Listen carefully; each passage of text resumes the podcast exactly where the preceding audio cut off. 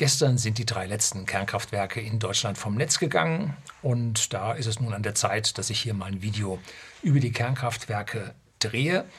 Und es soll sowohl um die Technologie gehen, als auch um die Vergangenheit und die Zukunft. Und ein Stückchen Physik machen wir auch, aber sagte ich halte das ja sehr populärwissenschaftlich, da kommt jeder mit, auch wenn er das MINT in der Schule nicht so toll fand. Und die Frage dazu, die sich stellt, ist, bin ich qualifiziert? Ich sage hier oft, dass ich Ingenieur bin, dass ich Luft- und Raumfahrttechnik an der Technischen Universität München studiert habe. Und das bedeutet jetzt ja nicht, dass ich mich mit Kernkraft jetzt so zwingend auskennen würde, obwohl wir nukleare Raumfahrtantriebe auch besprochen und gelernt haben. Nein, als ich fertig wurde, Anfang der 80er oder in der ersten Hälfte der 80er Jahre, und ins Berufsleben einstieg, da lag die Luftfahrtindustrie und die Raumfahrtindustrie am Boden. Ja, große Krise. Und ich bekam einen Job in der Kernkraftindustrie, und zwar bei Braun Boveri. Und die bauten gerade an ja, einem großen äh, Druckwasserreaktor, der erste von Braun Boveri in Deutschland. Und da durfte ich den Primärkreislauf, also da, wo die Brennstäbe im Druckkessel drin waren und die Rohrleitungen, die das heiße Wasser führen, die durfte ich nachrechnen, also die Rohrleitung, der Kessel selber nicht, der wurde von anderen gerechnet, aber die Rohrleitung, die durfte ich rechnen mit den ganzen Notkühlstutzen und dem Cladding und, und, und, und. Also da fühle ich mich jetzt schon sehr äh, kompetent dazu. Und ich durfte äh, dann auch die Prüfvorschrift und die Anbringung der Denus-Messstreifen beim Anfahren des Reaktors zum Nachweis des realistischen Spannungs Verhaltens in diesem Primärkreislauf rechnen. Also da sehe ich mich durchaus jetzt als kompetent, weil da habe ich immerhin anderthalb Jahre gearbeitet und habe mit den ganzen Physikern und Ingenieuren und Technikern da zusammengearbeitet. Tja, und dann kam das aus für die Kernkraftwerke in Deutschland und mein Job war also eine Sackgasse. Und hier ist meine Meinung zur Kernkraft etwas gespalten, um hier mal einen kleinen Wortwitz anzubringen. Ähm, hat mich dann nicht mehr so wahnsinnig interessiert. Heute ist das Video in vier Teile unterteilt, nämlich erstens die Politik, zweitens die Physik und keine Sorge, ich halte das verständlich, dann drittens die Reaktortypen, die es in der Vergangenheit gab und dann die Zukunft als Punkt 4, wo wir uns über zukünftige Reaktoren dann unterhalten können. Und da kommt auch der Dual-Fluid-Reaktor und auch der Atommüll, den wir ja ganz groß in der öffentlichen Diskussion haben. So, das war jetzt die Einleitung. Jetzt geht's los.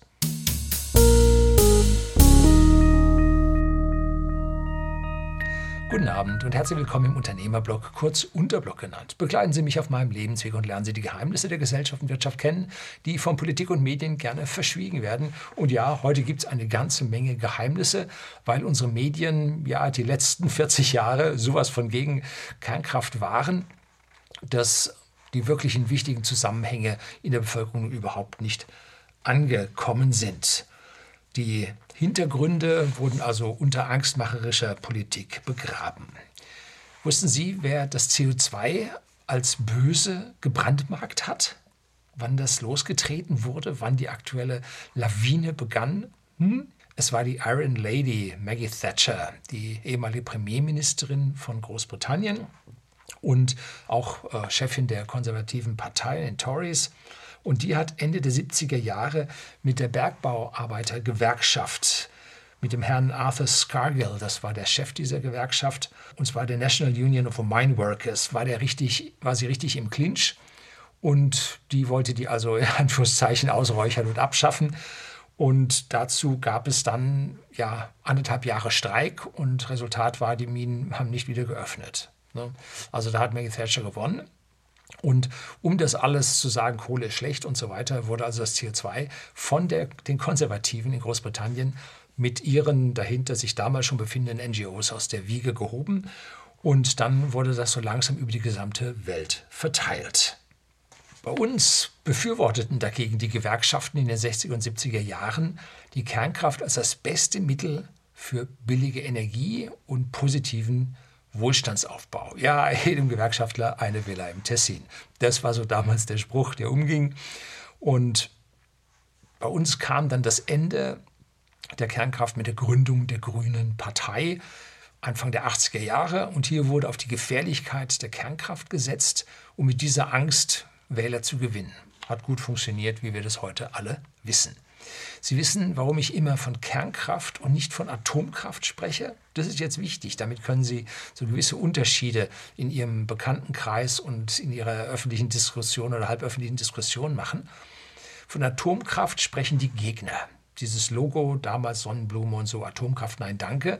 Da wurde also dieses Wort Atom geframed und auch die Atombombe, ja, als ultimative negative Waffe trägt dieses geframte Wort. Dagegen sprechen die Physiker von Kernkräften, genauer gesagt von Wechselwirkungen. Aber auch die Techniker, ich als Ingenieur, verwenden das neutrale Wort Kern, weil es sich hier um Kernspaltung handelt und daraus gibt es Kernenergie. So. Wobei man sagen muss, dass dieses neutrale Wort Kern mittlerweile schon fast rechts ist. Nun gut. Politisch ist die Kernkraft bei uns in Deutschland tot, jedoch nicht in der EU. Letztes Jahr, 2022, stufte die EU die Kernkraft im Rahmen ihrer ganzen Taxonomiebestrebungen, also die, die absolute Durchregulierung von allem und jedem, als grün ein. Nun, warum?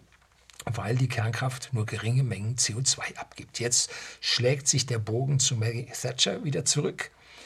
Und natürlich kommen sofort die Kritiker und sagen, diese riesigen Fundamente, Betonfundamente und die äh, sind betonmäßig CO2 ganz, ganz schlecht und auch die riesige Menge an verbautem Stahl für diese Druckbehälter, Rohrleitung, das Containment, diese riesige Kugel und so, tausende Tonnen an Stahl, ganz, ganz schlecht. Doch aufgemerkt, will man die entsprechende Leistung mit Windkraftwerken erreichen, habe ich im Video letztlich, gebe ich Ihnen hier mal einen Link drauf, drüber mal äh, die Sache durchgerechnet, dann braucht man das Sechsfache an Beton für die Windkraftwerke als für gleich erzeugendes Kernkraftwerk, das Sechsfache an Beton für die Fundamente und das 60-fache an Stahl für die Türme, die bei uns hauptsächlich da verwendet werden.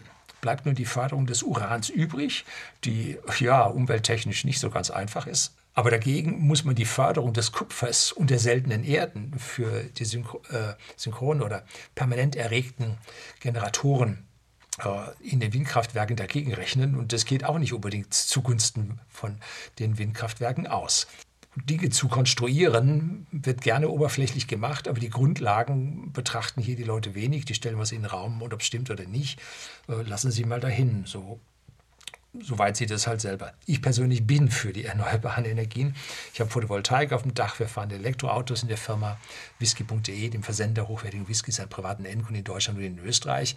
Wir haben äh, Hausbatterien. Äh, also ich bin sehr, sehr dafür, bloß in einem vernünftigen, kostenvernünftigen Rahmen darf man das nur ausbauen und nicht jetzt riesige Anstrengungen unternehmen, alles überfordern, die Preise, äh, Angebot und Nachfrage in den Himmel katapultieren und nachher wundern, dass Energiewende so teuer wird. Nee, das muss man alles so, wie man es ökonomisch vernünftig hinbekommt. Das tut man. Wir fahren unsere Elektroautos in der Firma billiger als gleichwertige Verbrenner. Ja, Photovoltaik auf dem Dach macht es möglich.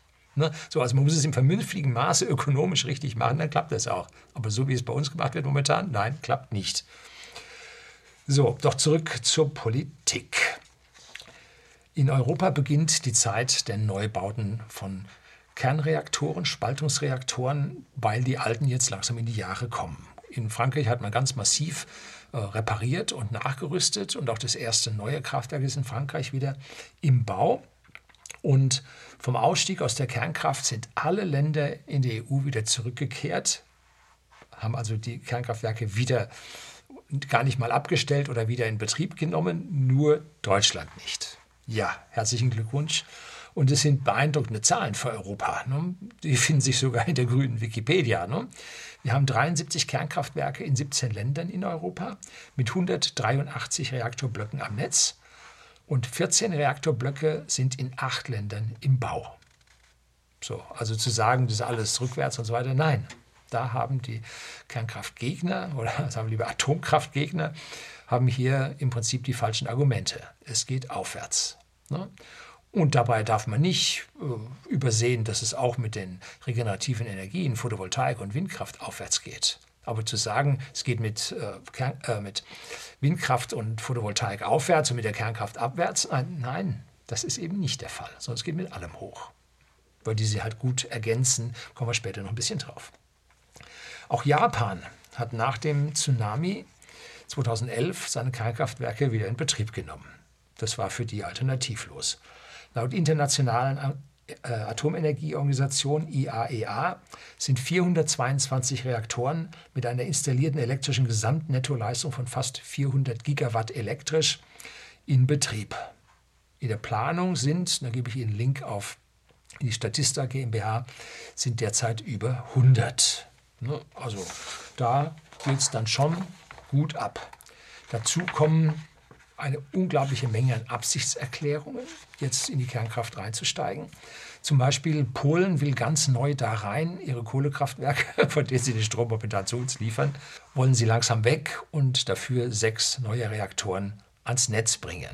Also bis die gebaut sind, vergeht aber noch ein Jahrzehnt. Ne? Also da müssen wir uns auch klar darüber sein. Also ein klarer Einstieg in die Kernkraft.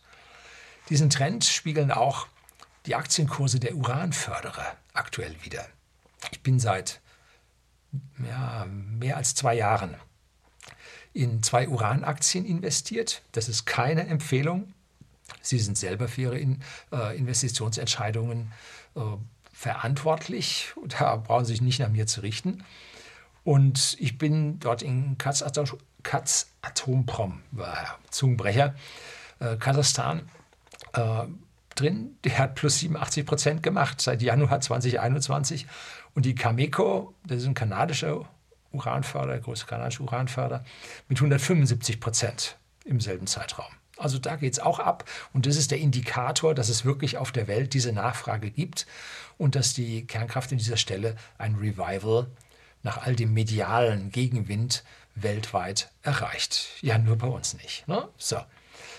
Zum Thema Sicherheit, was jetzt bei vielen Leuten natürlich im Kirschstübel läuft, da komme ich dann zu einem späteren Punkt. So, jetzt kommen wir zur Physik. Und wie gesagt, da halte ich mich einfach. Und falls Sie Physiker zusehen, bitte gestehen Sie mir zu, dass ich nicht total ins Detail gehe, weil ich damit jemanden zu sehr überfordern würde und dann steigen die aus und das kann nicht Sinn der Sache sein. Sie können gerne unten in den Kommentaren dazu schreiben, was Sie ergänzt sehen möchten und so weiter. Also gerne. Hm? So. Die Kernkraftwerke arbeiten mit den Kernen von Atomen. Das ist jetzt also ein, ein No-Brainer. Und was ich jetzt hier erzähle, äh, erkläre ich mit dem einfach zu verstehenden Atommodell von Niels Bohr, das er 1913 äh, veröffentlicht hat. Und das Periodensystem der Elemente ist nach Ordnungszahlen sortiert. Hier habe ich mal so ein, so ein kleines Plexiglas-Ding, wo das Periodensystem der Elemente drauf ist. Ich hoffe, das kann man so ein bisschen erkennen. Und hier oben geht es los mit dem Wasserstoff als einfachsten Element. Er enthält im Kern ein Proton und in einer Schale außenrum ein Elektron. Das ist das Kernmodell von Niels Bohr. Und je weiter wir jetzt runterkommen und je weiter wir nach links kommen, umso mehr äh, Kernbausteine gibt es. Und von Atom zu Atom kommt ein also eine Ordnungszahl dazu, ein Proton im Kern dazu. Und diese Ordnungszahl der Atome wird nach den Protonen äh, benannt. Also eins hat äh, Wasserstoff, zwei hat Helium. So, und dann geht es so weiter. Und nach unten werden die also immer schwerer. Und hier sieht man hin und wieder mal so radioaktive Zeichen. Das sind also von Natur aus strahlende Elemente. Und hier unten irgendwo bei der 92, da findet sich das Uran, Uranium, 93, Neptunium 94, Plutonium. Kann man schöne Atombomben draus bauen. Naja. Im Atomkern befinden sich jetzt neben den Protonen, die hier die Ordnungszahl bestimmen, auch noch Neutronen, die sind neutral. Also Protonen sind positiv geladen, dazu sind Neutronen, die sind neutral und außenrum äh, sind die Elektronen in ihren Schalen, die sind negativ geladen und damit ist nach außen hin das Atom elektrisch neutral. So, nun nehmen mit den Anstieg der Elemente hier über die Ordnungszahlen nehmen nicht nur die Protonen zu, sondern auch die Neutronen zu, und zwar überproportional. Und wenn die Neutronen zu viele werden, dann beginnen die Elemente oder die Atome zu zerfallen durch, und geben natürliche Strahlung ab. Das ist also ein ganz natürlicher Kernzerfall und liegt daran, wenn halt zu viele Neutronen im Kern enthalten sind, dann fangen die Dinge an zu zerfallen und dabei dann zu strahlen. Das ist die natürliche Radioaktivität. Und da gibt es drei Formen von Strahlung. Das eine ist die Alpha-Strahlung.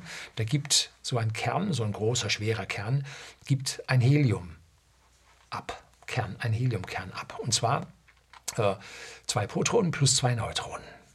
Das ist, nennt sich Alpha-Strahlung und die lässt sich relativ einfach mit Millimeter Metall oder so, lässt sie sich abschirmen. Die zweite Strahlung, Uran, Radium, das sind typische Alpha-Strahler. Und dann gibt es Beta-Strahler, die geben also Elektronen ab. Das Beta-Strahler, die können sie mit einem Stück Papier aufhalten. Das ist also nicht so schlimm. Und dann gibt es die Gammastrahlung, das ist, sind einfach äh, Quanten, Energiequantenstrahlung, Röntgenstrahlung. Ne? Diese drei Strahlungen gibt es und die Gammastrahlung ist das, was wir nicht mögen. Und äh, wenn wir Elemente in der Atmosphäre aufnehmen, Cäsium zum Beispiel, und, so, äh, und das in unserem Körper einlagern und das strahlt da drin, ganz schlecht, ne? keine gute Idee. Also deswegen muss man diese radioaktiven Stoffe sicher verwahren, damit sie hier nicht in den Lebensmittelkreislauf und in den Menschen hineinkommen. Ne? Vor ein paar Monaten habe ich ein Video über die Kernfusion gedreht, gebe ich Ihnen auch hier oben wieder mal einen Einsprungpunkt. Und das hat jetzt nichts mit den aktuellen Kernreaktoren, über die ich hier heute spreche, die Spaltreaktoren, zu tun. Video war ziemlich kritisch und äh, bis die Kernfusion nun tatsächlich ans Laufen, kommerziell ans Laufen kommt, vergehen noch Jahrzehnte. Und das Fusionsprinzip beruht nun darauf, dass diese leichten Elemente hier äh, links oben, dass die nun zu schweren Elementen zu fusionieren. Dazu muss man einen hohen Druck und eine hohe Temperatur haben, um die Barriere der starken Kernkraft zu überschreiten und damit zur Fusion kommt. Und unsere Sonne macht das vor, wie das funktioniert. Da große Wasserstoffballung und Heliumballung und die werden unter der Gravitation so zusammengehalten und es wird so heiß da drin, dass die Fusion anspringt. Ne? So, das ist das Vorbild und wir müssen jetzt auf der Erde diese Konditionen, die in der Sonne herrschen, so in etwa darstellen, damit wir das bei uns auch in der Fusion können. In der normalen Chemie, wenn Sie so ein paar Stoffe zusammenschütten, Reaktionen gibt und so, dann gilt der Masseerhaltungssatz. Ne? Also das, was man verschiedene Stoffe in Masse reingibt, muss nachher an Masse bei den Fertigprodukten hinten wieder rauskommen. Bei der Kernfusion und bei der Kernspaltung ist das anders. Da geht nämlich Masse jedes Mal verloren. Und diese Masse, die verloren, also die Endprodukte sind leichter als das, womit man anfängt. Und diese verlorene Masse wird in Energie verwandelt, hat Albert Einstein mit seiner E gleich mc Quadrat Formel äh, beschrieben. Und äh, Masse, die verloren geht, ist sehr klein, aber c, die Lichtgeschwindigkeit, ist sehr hoch und die zum Quadrat ist richtig groß. Und damit entsteht durch diesen Masseverlust eine riesige Menge an Energie, die wir an dieser Stelle dann nutzen können, um Wasser zu erhitzen, zu Dampf zu machen, mit diesem Dampf Turbinen anzutreiben. Der Turbine hockt hinten ein Generator drauf, der macht dann den Strom. Ne? Fossiles Kraftwerk macht den Dampf durch Verbrennung von Kohle, Kohle Gas, Öl und treibt dann eine identische Turbine an und hinten einen Generator dran. Also da sind die Prinzipien alle heute in Summe die gleiche. Und in, der, in den Spaltreaktoren, die sind bereits seit 1942 hat man das realisiert. Und zwar gibt es da auf kernd.de äh, schöne äh, Beschreibung.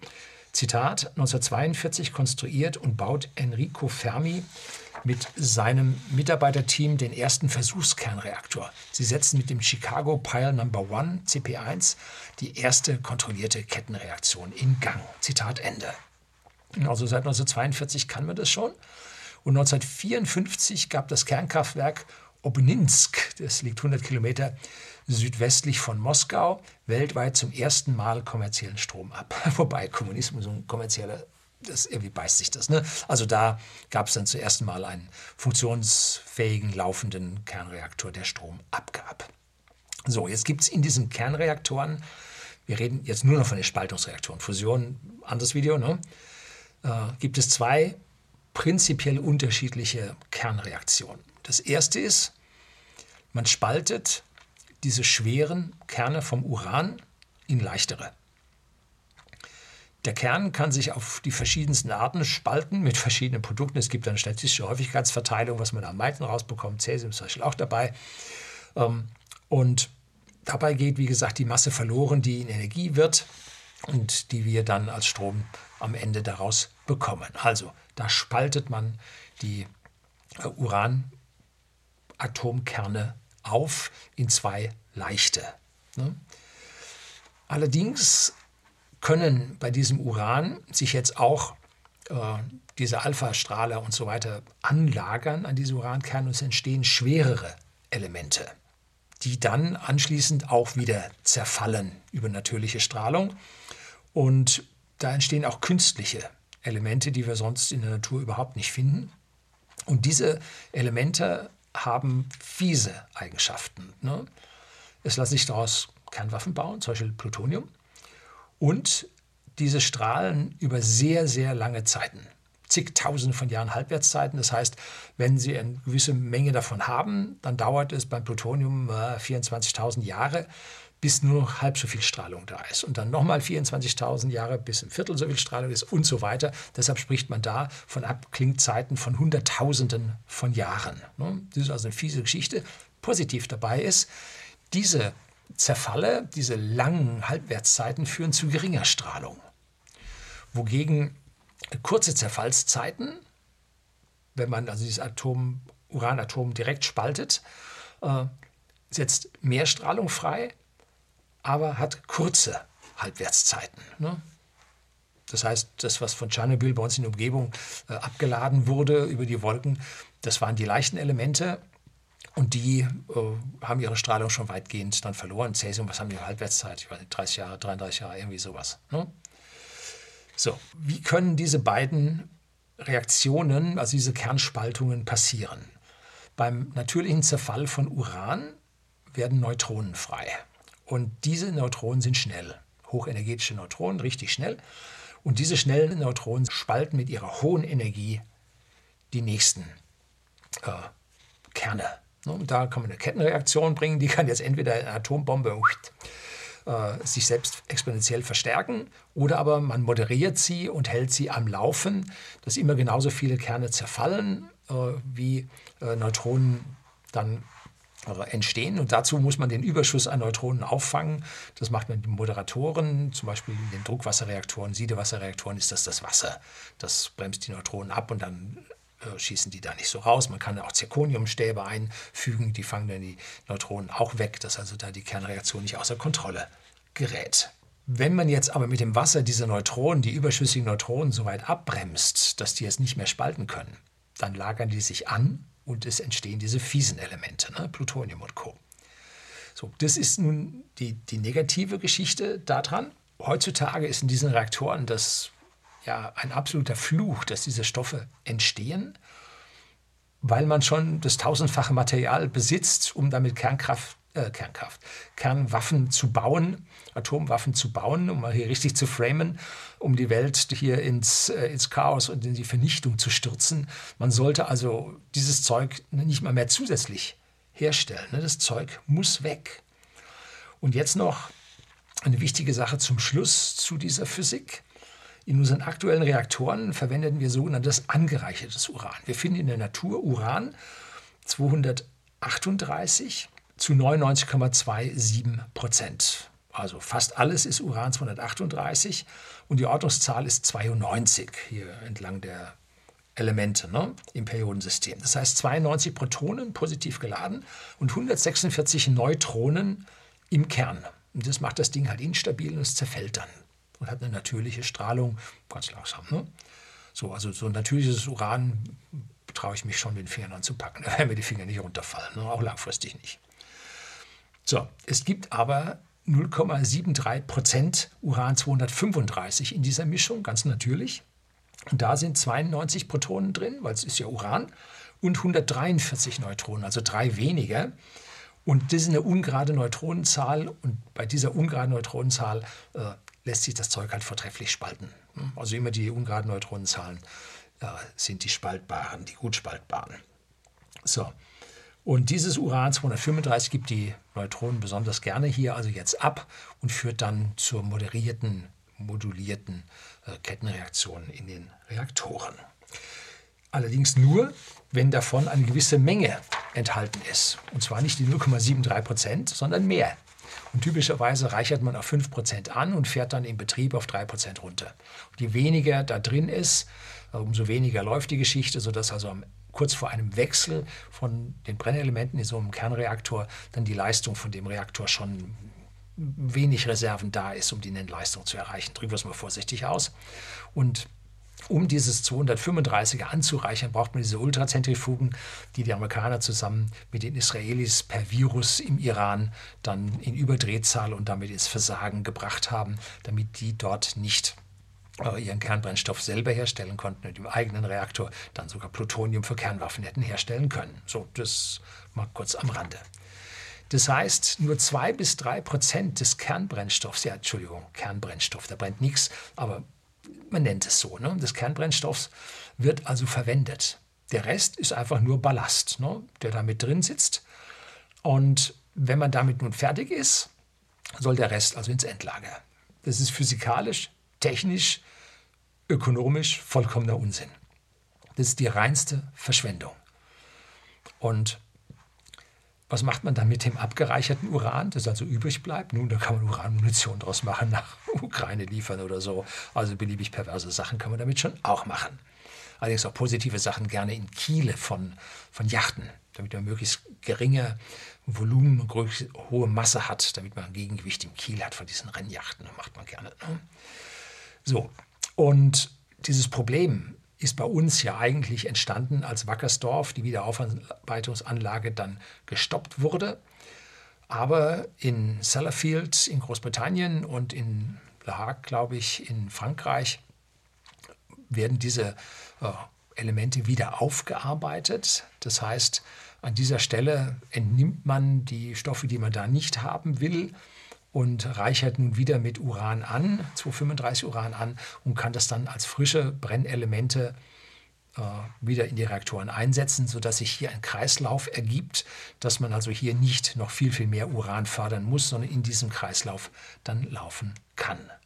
Die Beseitigung dieses Abfalls kommen wir dann am Ende bei dem Dual-Fluid-Reaktor dann noch da drauf. Jetzt kommen wir zu den Reaktortypen, die es gibt. Und wirtschaftliche Bedeutung hatten in den vergangenen 80 Jahren bei uns im Westen. Im Osten, Russland war das eine andere Geschichte oder Sowjetunion.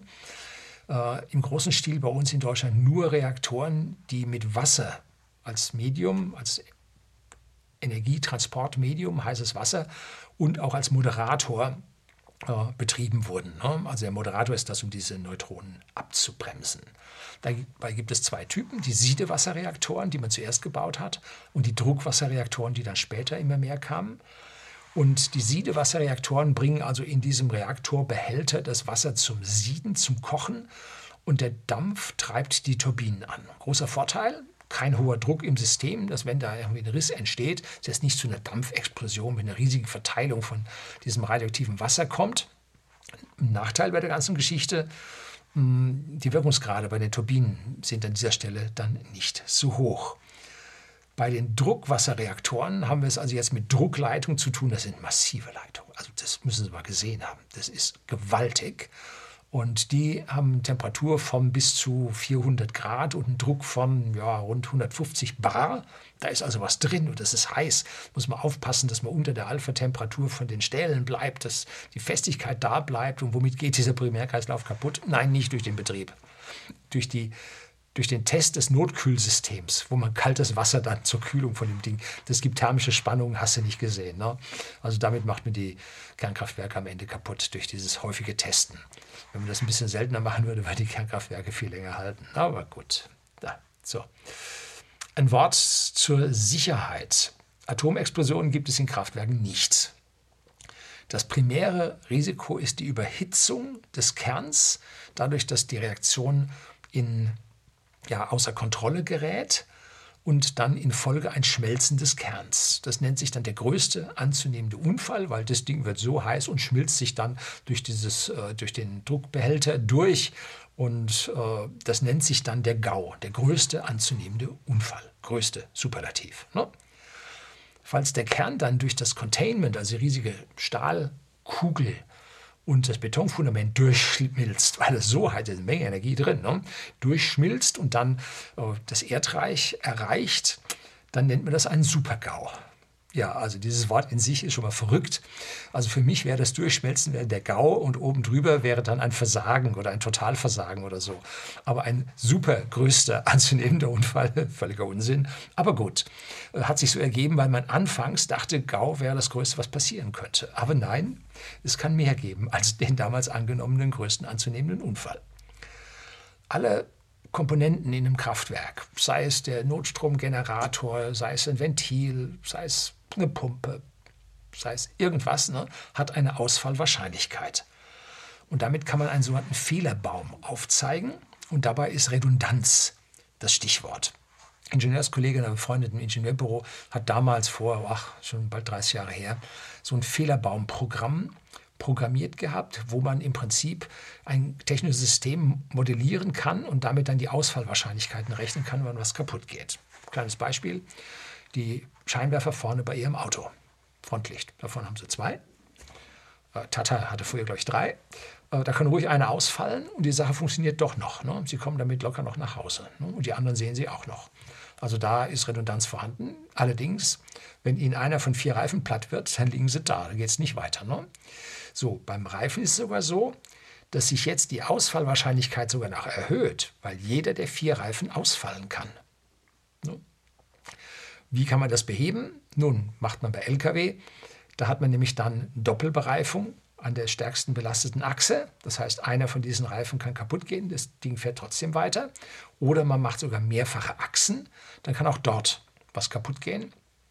Und das Fahrzeug kann trotzdem weiterfahren. Ne? So, also das sind jetzt diese äh, Redundanzen, die man in diesem System einbauen muss, damit das Ding nicht kaputt geht. Und die Fehlergröße zum GAU wurde damals, als ich dabei war, mit 10.000 Jahren festgelegt.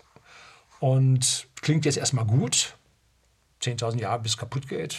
Das ist Statistik. Ne? Das ist nicht garantierte 10.000 Jahre. Nein, nein, das ist Statistik. Und bei 400 Kraftwerken, die weltweit in Betrieb sind, teilen Sie mal 10.000 durch 400, bleiben 25 übrig. Also alle 25 Jahre geht eins hoch. Und, jo, Tschernobyl, äh, Fukushima oder Fukushima. Ne?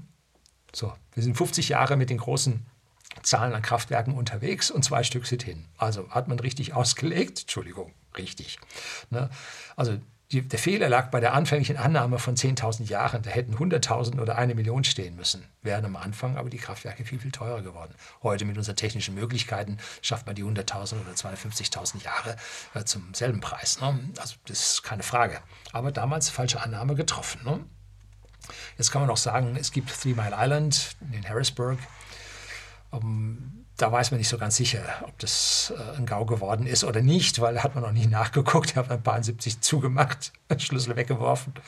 Weiß man nicht. Aber wir sind ja auch schon mehr als 50 Jahre mit diesen Dingern unterwegs. Also da darf da noch ein halber GAU mit dabei sein. Bin ich heute wieder zynisch. Ja, manche Leute können damit nicht umgehen, aber mit ein bisschen Humor und, und Zynismus und, und Sarkasmus, das geht auf sich selber, ne? weil das trifft einen ja auch selber, äh, kann man meine Geschichte dann doch ein bisschen besser mit umgehen. Wichtig ist dabei, sie dürfen halt nicht so total verängstigt sein, was in Deutschland sehr, sehr viele Dinge sind. Einer hat mir mal geschrieben, er wird jetzt nach Fukushima, würde nie mehr einen Toyota kaufen, weil das ein verstrahlten Land käme. Mein Sohn war 2016 in Japan, hat er Whisky-Destillerien besucht und gefilmt für whisky.de, den Versender hochwertigen Whiskys, einen privaten Endkunden in Deutschland und Österreich und auch jetzt in den Niederlanden, habe ich vorhin vergessen. Und der war bis zum Werkstor von dem Reaktorblock dahin gefahren. Da ist alles ganz normal. Überall stehen Geiger-Müller-Zähler und gucken, was da so strahlt. Da ist nichts mehr. Ne? Gut, hat man, äh, müssen wir auch mal schauen. Nagasaki und Hiroshima, Millionenstädte, ist auch nichts mehr. Ne? Also da ist ein bisschen viel Angst auf die Menschen projiziert worden und ist auf fruchtbaren Boden gefallen. So, nun gibt es auch noch andere Kernkraftwerke, zum Beispiel die schnellen Brüter. Haben Sie auch schon mal gehört? Wir hatten einen bei uns in Deutschland in Kalka am Niederrhein. Oder die Franzosen hatten den Super Phoenix am Oberlauf der Rhone. Und beide sind mittlerweile außer Betrieb. Was ist das Besondere an diesen schnellen Brütern? Die produzieren beim Betrieb ihres, des Reaktors, produzieren die mehr Kernbrennstoff, als sie dabei verbrauchen. Wie funktioniert das nun? Von diesen 97 Prozent Uran 238 wird nun eine Menge umgewandelt in, auf äh, ungerade Neutronenanzahlen angehoben, damit da zusätzlicher äh, Kernbrennstoff entsteht.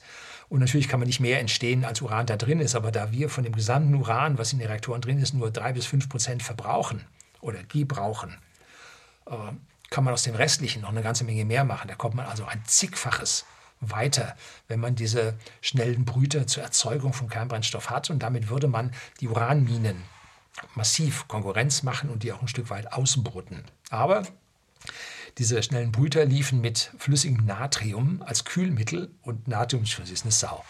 Also, weiß nicht, ob Sie in der Schule sich erinnern, Chemieunterricht mit dem Natrium, wenn Sie das mit Wasser in Verbindung bringen, boff, ne? also das explodiert schier. Und die hatten also damit Rissen nur mit Lecks zu kämpfen. Und das war damals, war flüssiges Natrium als Kreislaufmittel, war also weit jenseits den technischen Fähigkeiten, die wir damals hatten. Und damit wurden die Dinge zu Recht zugemacht.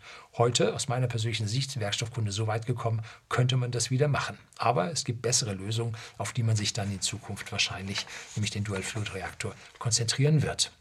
Hoffentlich. Es gibt auch noch ein paar Gegendinge, wo ich dann auch noch was zu sagen kann. Es gab auch noch den Kugelhaufen-Reaktor in Hamm-Üntrop. Und der wurde von einer Schwesterfirma, von der Firma, bei der ich beschäftigt war, bei Braun Boveri, wurde der gebaut. Und der lief mit Thorium. Und Thorium gibt es in der Erdkruste, glaube ich, sogar mehr als Uran, eine ganze Menge, das relativ leicht zu bergen ist. Und dieser Kugelhaufenreaktor eigentlich ein geniales Teil. Der ist, glaube ich, Helium gekühlt, hat man die Energie rausgenommen und Kugeln, die das Thorium enthielten, lagen auf dem Haufen, da stromte das Helium durch. Und wenn nun dieses Ding heiß wurde und jetzt zum Gau gekommen wäre, ließ die Reaktivität ließ nach. Also der bremste sich selber, de, als wenn er heißer wurde. Und dann konnte man also im laufenden Betrieb die Kugeln rausnehmen und durch andere ersetzen, wenn die also abgebrannt gewesen wären. Und so hätte man den nie abstellen müssen. Allerdings, es gab Probleme mit der Mechanik, mit dem Kugelsystem und so weiter. Da hätte man also noch zehn Jahre entwickeln müssen, dann wäre das ein ganz toller Reaktor geworden. Aber nun der Wind wehte aus einer anderen Richtung und damit war dieser Reaktor dann auch zu Ende. Atom wurde zu dem Zeitpunkt böse. Schon in den 50er Jahren gab es in den USA Planungen für ein Flugzeug, eine Fernbomber, ja, der mit einem Atomreaktor, mit einem Kernreaktor angetrieben worden wäre. Ein strategischer Bomber. Wie blöd konnte man sein? Ne? Äh, die Deutschen hatten im Zweiten Weltkrieg gezeigt, dass man mit dem Aggregat 4, im Kriegsumfeld wurde das Ding Vergeltungswaffe 2 genannt, V2, dass man damit per Kurzstreckenrakete hier also äh, tonnenschweren Sprengstoff den anderen aufs Haupt werfen konnte, vor allem Großbritannien. Und die V2 war, ist bis heute die meistgestartete Weltraumrakete der Welt. 3000 Starts. Und mit Erreichen des Weltraums, natürlich nicht alle angekommen, das war doch damals wackelige Technik. Soyuz schafft es nur auf 400. Und warum? Nun, weil die Definition von den Amerikanern, die legale Definition von Weltraum bei 85 Kilometern liegt und die V2 cruist auf 86 Kilometern. Ne? So, also kleinen Ex äh, Exkurs hier rein. Aber konnte sich kein Militär eine Langstreckenrakete vorstellen, keine Intercontinental Ballistic Missile? Mit wem haben die geredet, um so einen Bomber da aufzusetzen? Wie blöd kann man sein? Ne? Also ist das bei den Militärs häufig. Und die damalige Lösung für das Problem war ein Molten, Molten Salt Reactor. Also eine Salzschmelze als Trägermedium, in dem Thorium sich drin befand, da drin seine Reaktion brachte und da die Wärme rausgezogen werden konnte und man damit ein Stützmedium erhitzte und damit den Bomber antrieb. Ne? So. Das war also der Plan von diesem Ding. Und wenn eine Leitung von diesem Reaktor geplatzt wäre, wäre das Salz unmittelbar wieder erstarrt an der kalten Umgebungsluft. Und damit wäre das Thorium eingeschlossen gewesen und es wäre keine Radioaktivität außer mit diesen Salzbrocken in, der Umwelt, in die Umwelt gelangt. Also ein inhärent sicherer Reaktor, ähm, den man bis heute nicht gebaut hat. Ne? Also diese Molten Salt Reactor aus meiner Sicht ziemlich sinnige Geschichte. Es gibt noch zahlreiche andere Reaktoren, zum Beispiel wurden die in Russland oder damals der Sowjetunion entwickelt und auch reichlich gebaut und Tschernobyl in der Ukraine. Übrigens, die ukrainischen Kraftwerke, Kernkraftwerke, hat unsere Cheflyriker gesagt, ähm, wären sicher. Ne? Da kann man ruhig auch mal mit, mit Uranmunition drauf schießen. Nein, die äh, Kernkraftwerke in der Ukraine wären sicher, aber bei uns, das wäre Hochrisikotechnologie und bei uns muss abgeschaltet werden. Bisschen schizophren ist die Sache jetzt schon, ne? muss man so sagen. So, und dieses Tschernobyl und andere Reaktoren der Sowjetunion sind sogenannte Graphit-moderierte Siedewasserdruckröhrenreaktoren. Ja, was ist das Besondere daran? Nun das Graphit. Das Graphit dient als Moderator, um die Neutronen zu bremsen. Auch die wollten ihre Atombomben äh, aus den Abfällen bauen. Und wenn das Ding nun durchgeht, kann dieses Graphit mit dem Luftsauerstoff brennen. Und das war das Problem. Der Reaktor brannte und brannte und die Wolken zogen bis zu uns. Ne? War also eine die größte Katastrophe. Ne? Bei Fukushima ist nicht ein Mensch daran gestorben. Die vielen, vielen Toten in Fukushima sind durch das Erdbeben und den Tsunami gestorben, nicht durch die Radioaktivität. Bitte, auf, bitte aufpassen. Ne? Jetzt kommen wir dann zur Zukunft, um die Sache hier mal rund zu machen. Und damit zu dem von vielen erwarteten und von mir angekündigten Dual-Fluid-Reaktor. Gleich vorneweg, die sind noch Jahrzehnte von einem kommerziellen Betrieb entfernt. Die Entwicklungsfirma sagt dasselbe. Mit extremem Aufwand könnte man das ein bisschen schneller schaffen, aber so wie das jetzt seinen sozialistischen Weg weitergeht, dauert es also noch Jahrzehnte. Man muss erstmal jetzt äh, man musste erstmal nach Kanada auswandern, weil das wurde von einem privaten Kernforschungsinstitut in Berlin entwickelt. Und natürlich hier weht der Wind dagegen. Also mussten die, um jetzt die ersten praktischen Versuche zu machen, äh, mussten die nach Kanada raus. Dort geht die Sache viel, viel leichter die sind viel aufgeschlossener dafür. Und darum sitzt auch, äh, wie heißen die? Heißen die jetzt General Atom Atomics? Hm, dieser Ableger für die Kernfusion von Amazon, ne? vom Jeff Bezos. Die sitzen auch in Kanada. Und die äh, müssen jetzt also erstmal die Prototypteile machen und dann erwarten sie, dass sie so bis 2028 einen Prototypen fertig haben könnten. Das heißt aber noch lange nicht, dass das Ding dann in Serie kommerziell geht. Die werden ihre Probleme haben und 2028 wird er auch noch nicht laufen, bin ich mir auch ziemlich sicher sodass das also noch ein bisschen Zeit ins Land geht. Aber die Idee dahinter und das Prinzip ist sowas von genial. Man will bei diesem Reaktor ein hartes Neutronenspektrum haben. Also nicht mit einem Moderator wie Wasser nun abbremsen, sondern die harten Neutronen sollen spalten. Weil dann bekommt man kleinere Kernbausteine mit kürzeren Halbwertszeiten.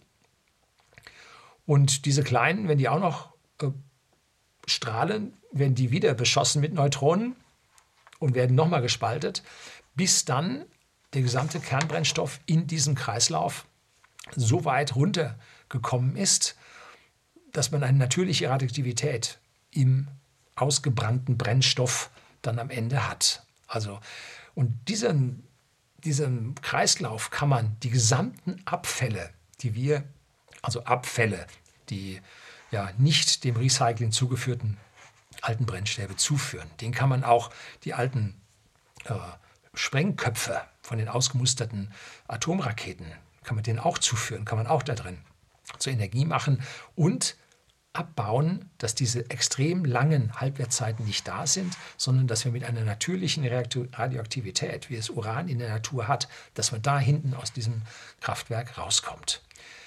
Riesiger Vorteil daran ist auch, der Brennstoff befindet sich in dem Fluid drin und braucht also nicht einen riesigen Druckbehälter, sondern man braucht diesen Kreislauf und das war's. Die Dinger bauen klein. Eine Sporthalle und man hat das ganze Ding mit Generator, Nebenaggregaten, total alles drin.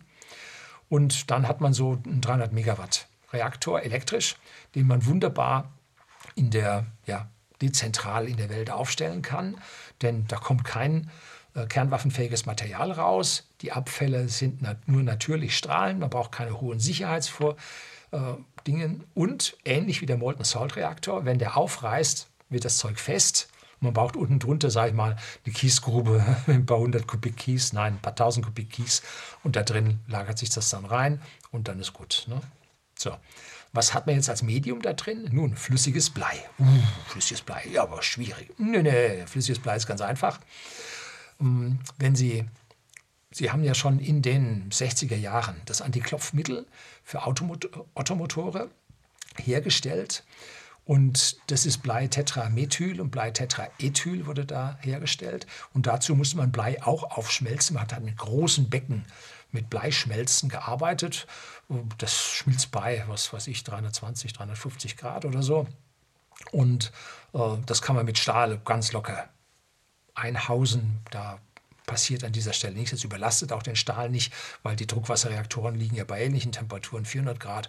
Also das ist alles machbar, Herr Nachbar. Und das Blei, das moderiert jetzt die Neutronen nicht, sondern die können jetzt tatsächlich richtig runterspalten. Und es gibt keine langsamen Neutronen, die sich jetzt anlagern würden und langfristig strahlende, schwere Elemente herstellen würden, sondern nein, das wird alles klein gehackt und dabei der Masseverlust wird als Energie rausgeholt. Das ist eine tolle Geschichte.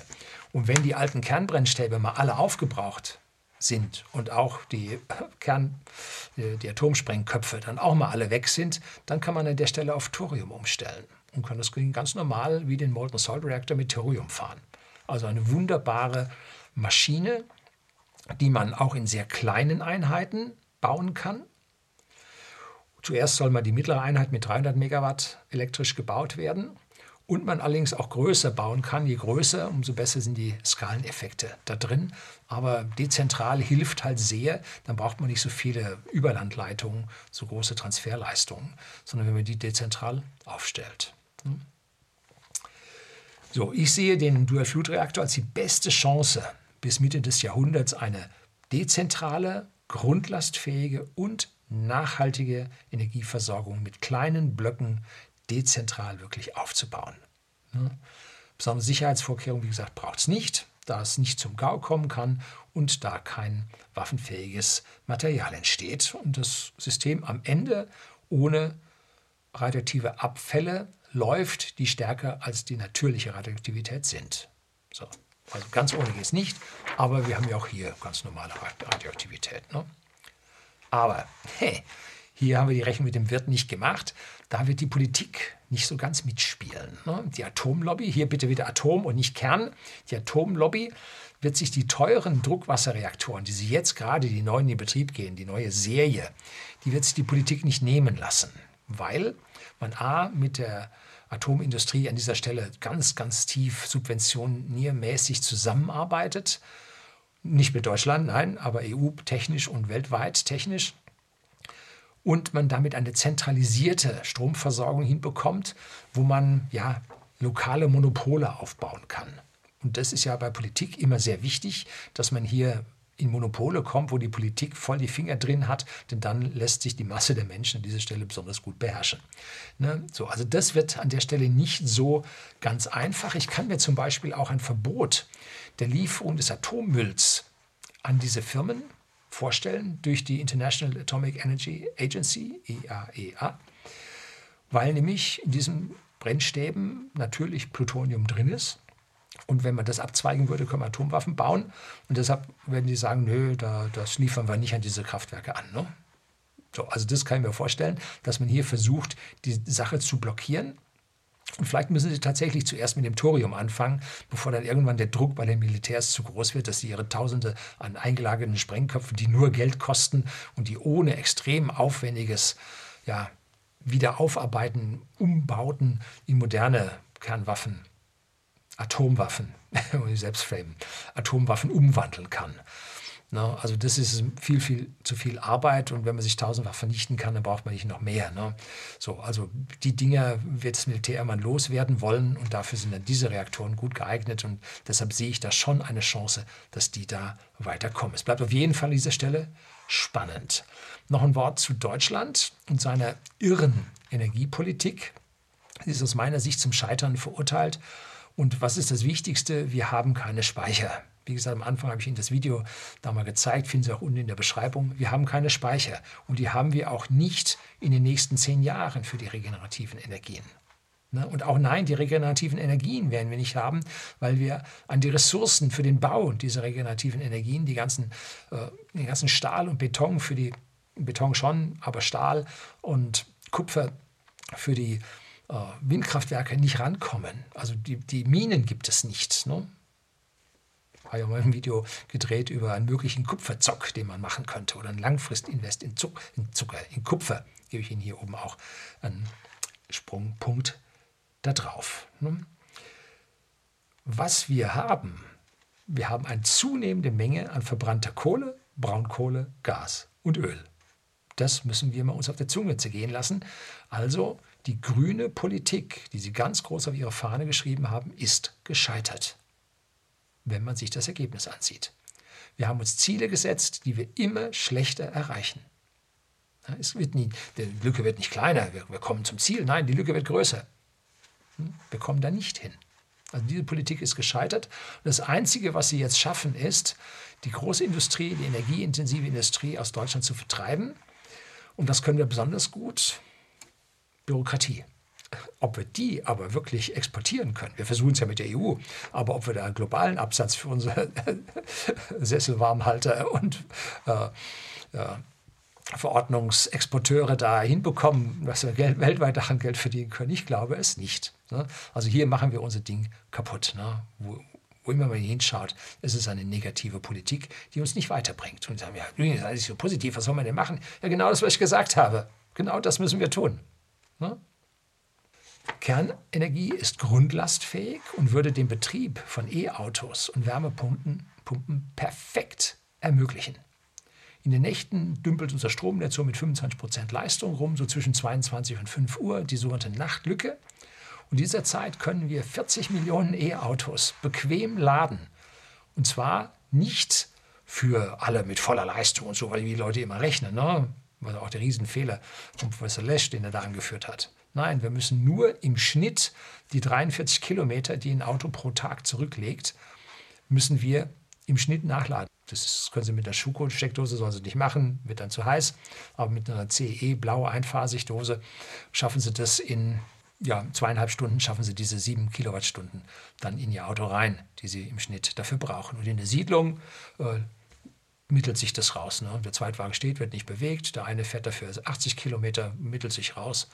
Kriegt man also alles an dieser Stelle hin. Um Wärmepumpen gleichzeitig zu betreiben, müssen wir schon noch ein bisschen erweitern. Aber wenn wir dezentral diese Dual-Fuel-Reaktoren aufstellen, dann ist das mit dem Erweitern der Leitung, der großen Hochspannungsleitung und so, ist das nicht mehr das Thema. Da muss man nur noch sehr lokal gewisse Dinge erweitern. Ne? So, also das ließ sich alles machen und damit unsere Energiewende wirklich voranbringen. Und warum E-Auto und Wärmepumpen? Weil die energetisch so viel besser sind. Und unsere fossilen Stoffe nicht unrettbar verbrennen, denn die können wir in den nächsten paar hundert Jahren deutlich besser verbrauchen, verbrauchen falsch, gebrauchen für chemische Industrie, pharmazeutische Industrie und so weiter, als sie einfach jetzt zu 92 Prozent zu verbrennen. Ne? Also unsinnig sowas zu machen. Ne? Allein aus dem Ingenieurwesen, da brauchen sie kein CO2 zählen allein aus dem Ingenieurwesen heraus das Ding zu verbrennen, ist Unsinn. Ne? Mit der Verweigerung einer modernen Kernkraft ist die Energiewende heute bereits gescheitert. Wie gesagt, ich bin für die Energiewende. Wir fahren Elektroauto, wir haben Hausakkus, wir haben PV auf dem Dach. Ich finde das alles richtig gut, bloß mit Maß und Ziel und mit der richtigen Technologie. Und nicht übers Knie brechen von Laien-Schauspielern, die meinen, sie wären Politiker. Und dahinter stecken die Leute, die wirklich regieren, das sind die entsprechenden führenden Leute in den NGOs, die Einfluss auf die Politiker haben. Und die haben es nicht auf der Reihe. Ne? Oder die haben eine ganz andere Agenda. Ja, der Herr Lüning erwacht. Ich bin schon lange erwacht, ich darf bloß nicht alles sagen. Ne? Äh, die sind entsprechend die, die, die Politikern, den Politikern das einflüstern. Von alleine kämen die nicht. So, das soll es heute gewesen sein. Herzlichen Dank fürs Zuschauen.